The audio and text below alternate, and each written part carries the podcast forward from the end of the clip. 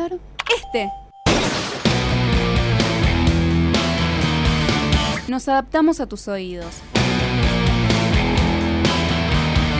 No es radio. Esto es Podcast Border. ¿Qué tal amigos? ¿Cómo andan? Bienvenidos a otro episodio de Up. Mi nombre es Sebastián Rufo y hoy tenemos esos programas que solemos hacer de random.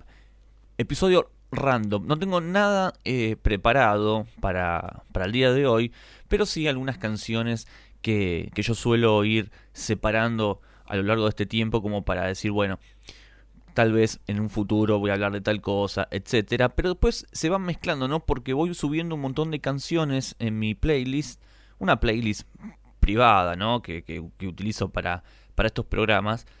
Y después se me hace todo como una especie de cocoliche, ¿no? Tengo de todo y todo muy mezclado y que nada tiene que ver con nada.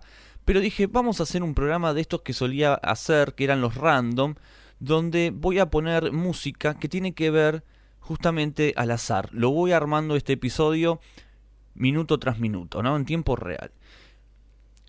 Un músico que quiero comenzar, quiero hablar y quiero darle, digamos, inicio a este episodio tiene que ver con Gary, eh, con Gary Bartz, sí, justamente ese, el Gary Bartz, músico, saxofonista, tipo que nació en Baltimore, un pibe que eh, cuando tenía 17 años, él eh, estaba estudiando en la escuela, ¿no? Y en Nueva York, y le dijo al padre que no quería saber más nada, que no quería estudiar más música. Él quería estudiar las jam sessions, él quería ser un músico que, ir aprendiendo a medida que iba tocando en los clubes y, también improvisando. Entonces se empezó a meter con algunos personajes de, la noche, como por ejemplo Lee Morgan o Graham eh, III. La cosa que, siendo tan joven, allá en el año 64, Gary Bartz lo que hizo fue empezar a tocar en el grupo de Max Roach, luego entra en la Art Blackie, McCoy Tanner, bueno, con muchos músicos, hasta con el mismísimo Miles Davis, en aquel periodo, un periodo corto, ¿no? Porque tocó de 1970 hasta el 71, ¿no? Apenas eh, casi dos años estuvo con, con, Miles. Vamos a escuchar algo de Bartz, primero de un disco que se llama Parts, justamente, que se editó en el año 1980, y después de su disco I Had No Rivers and the Other Bodies, un disco la verdad también interesante que salió en el año 1973 para la grabadora Prestige. Arrancamos entonces en este episodio de Up, hoy especiales de Random.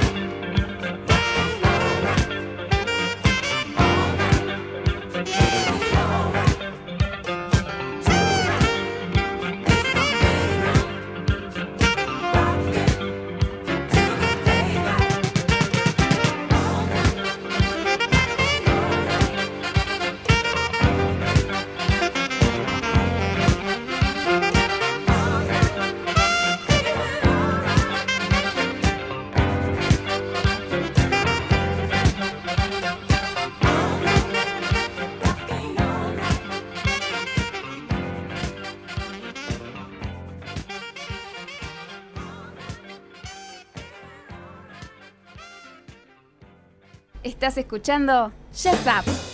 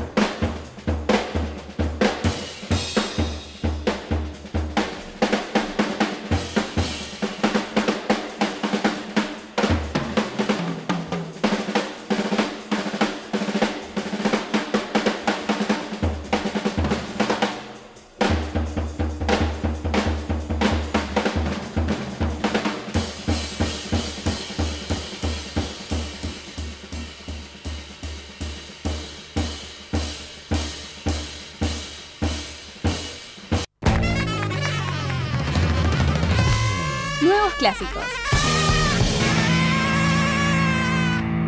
Shazap. Nuevos clásicos en Shazap. Amigos, quiero recordarles que estamos en radioborder.com.ar. Ahí pueden encontrar todos nuestros eh, episodios, podcast, también en Spotify y Apple Music. Ahí ponen Shazap y les sale todos los capítulos. Y también está la playlist de Shazap, eh, que la tengo hace muchísimos años antes que salga este, este podcast. Eh, ahí voy metiendo algún que otra canción que, que me gusta de jazz.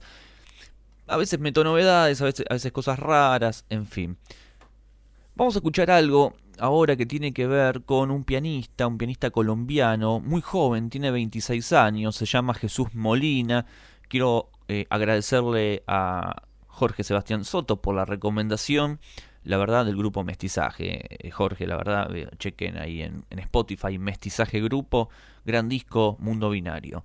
Dicho eso, Jesús Molina, pianista, me lo recomendó hace un par de días, me dijo escuchalo, es un pibe nuevo, tiene algunos discos, parece que gran influencia en la música de Chick Corea, también en cosas de Dizzy Gillespie, esto de la combinación del sonido, digamos, caribeño, eh, latinoamericano, medio latino, con el piano, esta cosa creativa, ¿no? De llevar al jazz a otros niveles, a otros ritmos. Y le están dando mucha manija a Jesús Molina. Un pibe que eh, encima se llevó todos los premios Grammy latinoamericanos cuando tenía, no sé, 23 años más o menos. Un pibe que la verdad le está yendo bárbaro hasta hizo un cambio de, look, ¿no? Hay varias fotos, muy chicorea, ¿no? Que chicorea estaba medio subido de peso y, con, y después fue como este, tratando de, ir mejorando eh, no solo su aspecto, sino también su salud. Bueno, con Jesús Molina pasó algo similar, ¿no? Van a encontrar fotos de distintas épocas y tallas de Molina. Vamos a escuchar algo de este pianista, de su disco For You, este disco que salió en el 2017. Él se lo ve con una camisa floreada, con un teclado bajo el brazo, caminando por la playa, ¿no? Por la orilla. Eh, un disco, la verdad, que, que la tapa a simple vista no, no invita mucho a, a escucharlo, ¿no? Pero, o sea, no, no porque el disco no sea bueno, digo, la tapa invita a que parece que es un disco que tiene que ver más de cumbia o algo por el estilo. Pero no, hay jazz, y del muy bueno. Y un pibe joven aparte. Así que bueno, estén atentos a Jesús Molina. Vamos a escuchar una interpretación que hizo de un clásico de Miles Davis. Esto es Someday My Prince Will Come, un clásico. Eh, sabemos que en este disco también estaba John Coltrane junto con Miles. Y este trabajo se volvió una especie de, de disco no de culto, pero uno de los discos más importantes de Miles, del cual no muchas veces se, se habla. Escuchemos entonces a Jesús Molina.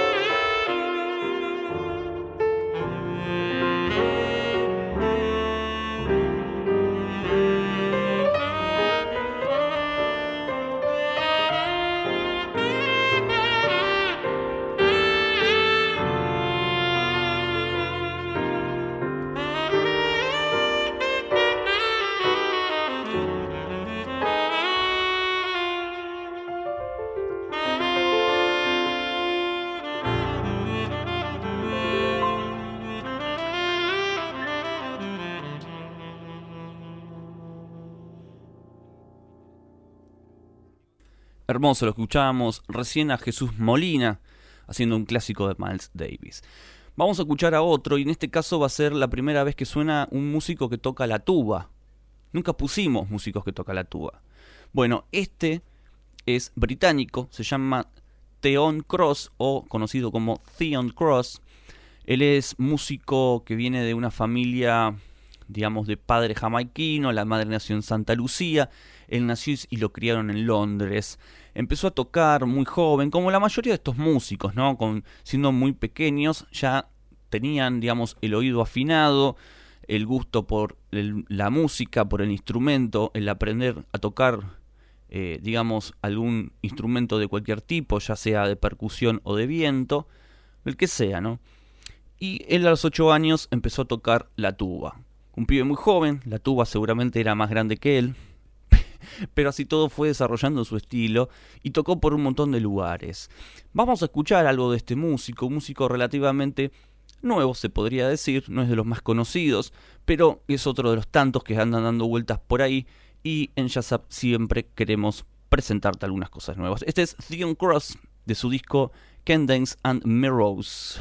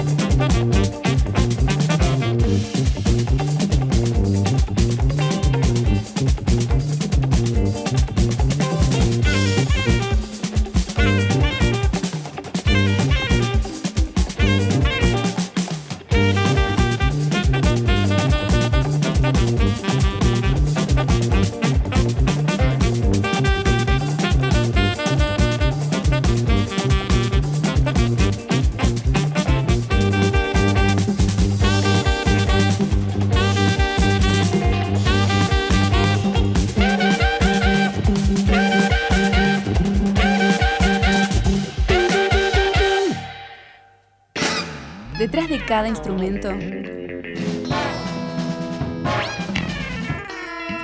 una historia. Jazz Up.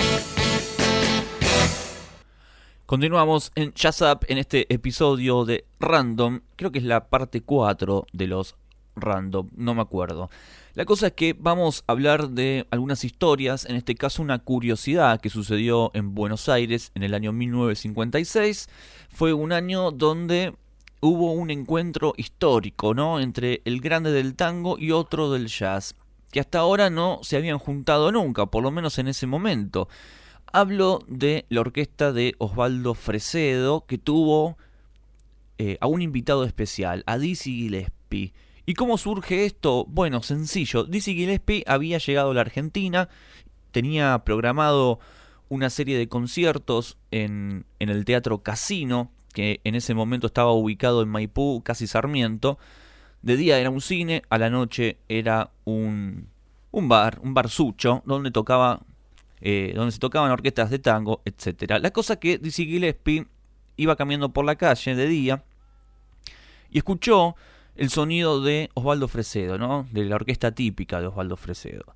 Y él quedó como sorprendido con, con ese sonido, averiguó quién era, averiguó dónde tocaban, qué fecha tenía programada Osvaldo Fresedo y o casualidad tocaban al, otro día que Dizzy Gillespie los había conocido. Agendó una fecha, agendó para también grabar ese show y la cosa es que se presenta y empiezan a tocar. Lo interesante de todo esto, más allá de la fusión del jazz, el tango, y sabemos que Dizzy Gillespie es un gran conocedor y es un busca. Él a todos los países donde iba buscaba nuevos talentos, por lo menos trataba de, de subirse al escenario, sumarse a la música autóctona, ¿no? Del lugar donde estaba. Dice que Gillespie no fue solo a la Argentina, fue con su orquesta, con sus músicos, y en ese grupete de músicos teníamos, por ejemplo, a un trompetista y también arreglador, en ese momento muy joven, hablo de Quincy Jones. Y también por el otro lado, había una, en la fila de los trombones, estaba eh, Melba Lisbon, una gran, una gran, este, trombonista, que tocaba en ese momento con Dizzy Gillespie, que era toda una novedad, porque casi no habían en estas orquestas eh, mujeres. Y Dizzy Gillespie también había roto un poco con todo eso. Otros músicos, por ejemplo, Phil Woods, Billy Mitchell, eran uno de los tantos que había ido con Dizzy Gillespie para participar en ese show del Teatro Casino en la Argentina. La cosa que Dizzy Gillespie se encuentra con Osvaldo Fresedo, esto fue en Radio El Mundo, donde Osvaldo por lo general ensayaba con su orquesta. Así que ahí se presentaron, hicieron algunas cosas y Dizzy Gillespie presta, digamos, su, su trompeta para una canción llamada Vida Mía de, de Fresedo. Y Fresedo hace lo mismo con algunas composiciones originales de Dizzy Gillespie. Una noche fabulosa que varios años después se conoció ese disco porque en ese momento no había sido editado, pero por suerte, muchos años después, hablo de unos 20, casi 30 años después, vea, se ve a la luz este material, lo editan, lo editan bajo el, el, sello Aqua Records, un sello, la verdad, fabuloso, que se ha tomado el atrevimiento, en el buen sentido, para poder editar este material que la verdad no tiene desperdicio, porque no solo van a escuchar buen tango de Buenos Aires, sino también al gran querido Dizzy Gillespie. Escuchemos entonces Vida Mía a Dizzy Gillespie con la orquesta típica de Osvaldo Fresedo.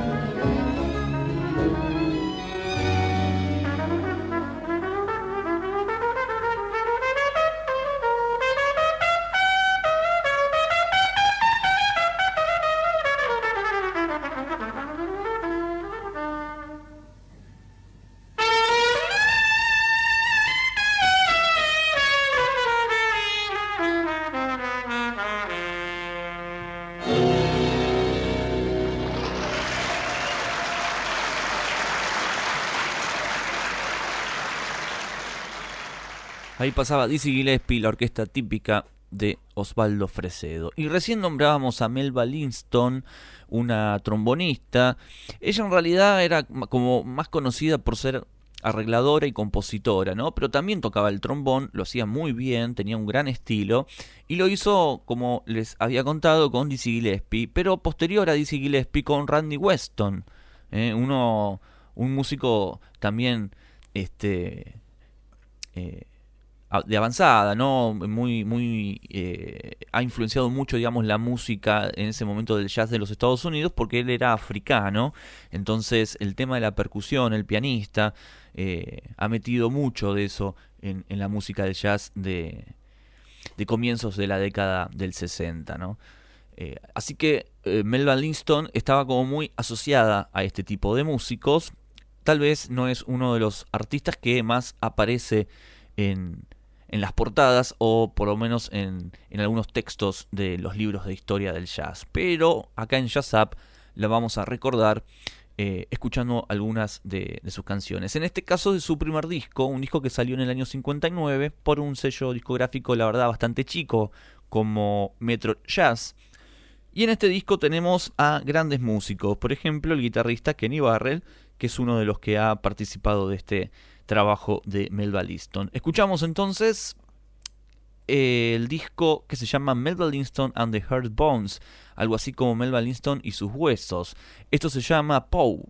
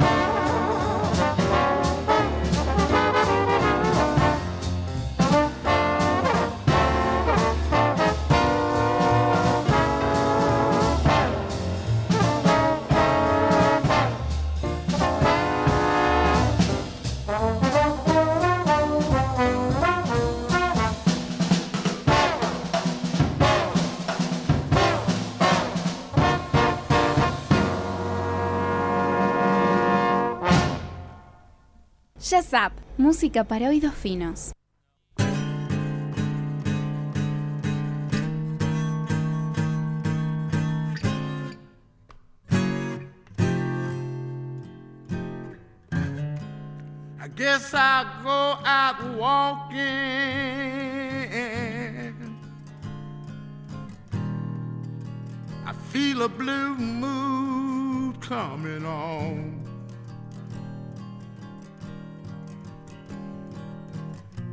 Don't want to hear nobody talking. I just got to be alone.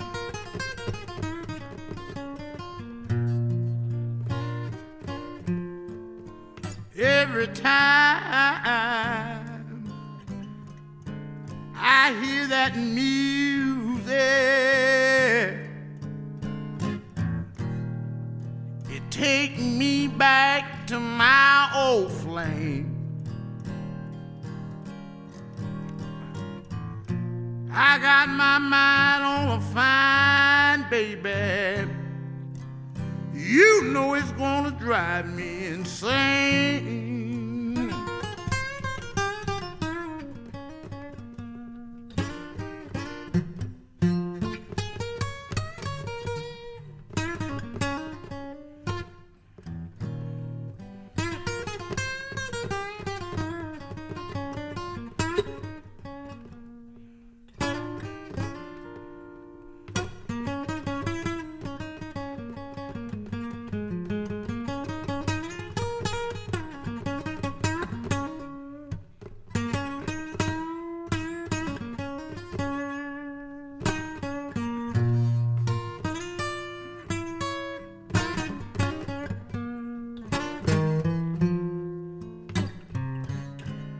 Got a funny kind of feeling.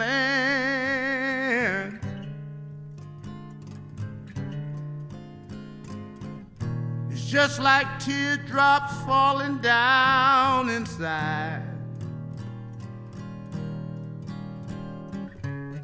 I guess I'll have to keep on smiling so folks will think I'm satisfied.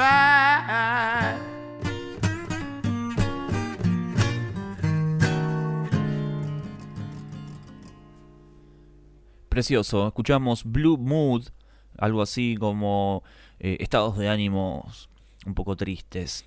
Esto era Randy Weston, aquel pianista africano que colaboró mucho tiempo con Melba Liston.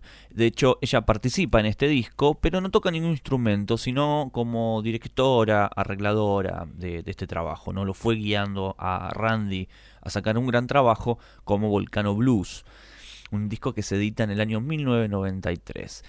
Y, hablando un poco sobre esto de los sonidos afroamericanos, vamos a escuchar algo de Tony Allen, que ya ha sonado bastante en Jazz Tony Allen, baterista, ya fallecido hace muy poco, baterista de Fela Kuti, ¿no? aquel genio de la música afrobeat, el tipo que visitó a Paul McCartney al estudio para ver qué estaba haciendo estos británicos en Nigeria cuando grababa Ben on the Run, ¿no? Ese mismo, Fela Kuti. Bueno, tenía un baterista eh, este, en su ah, eh, banda África 70, que era Tony Allen. Tony Allen se hace solista, es considerado como uno de los, grandes eh, sí, precursores de, la música afrobeat, un gran sonido que siempre se lo adjudica a él. Y la cosa que Damon Alban, aquel músico líder de, del movimiento Britpop, de la década del 90, de su grupo Blur, hizo muy buena amistad con Tony Allen y ellos participaron en un montón de proyectos. Tony Allen con en algunos discos de gorilas, también en una banda que tuvo eh, Damon Albarn llamada The Good, The Bad and The Queen, participó Tony Allen, y también en otra agrupación que era un trío, que estaba Flea de los Red Hot Chili Peppers, Damon Alban y el mismísimo Tony Allen, y ese proyecto se llamó Rocket Shoes and the Moon, que es un discazo. La cosa es que se van devolviendo favores y Damon Alban participó eh, en el disco Films of Life de Tony Allen en una canción llamada Go Back, una de las grandes canciones de aquel disco del 2014. Escuchamos entonces a Damon Albarn y Tony Allen haciendo Go Back.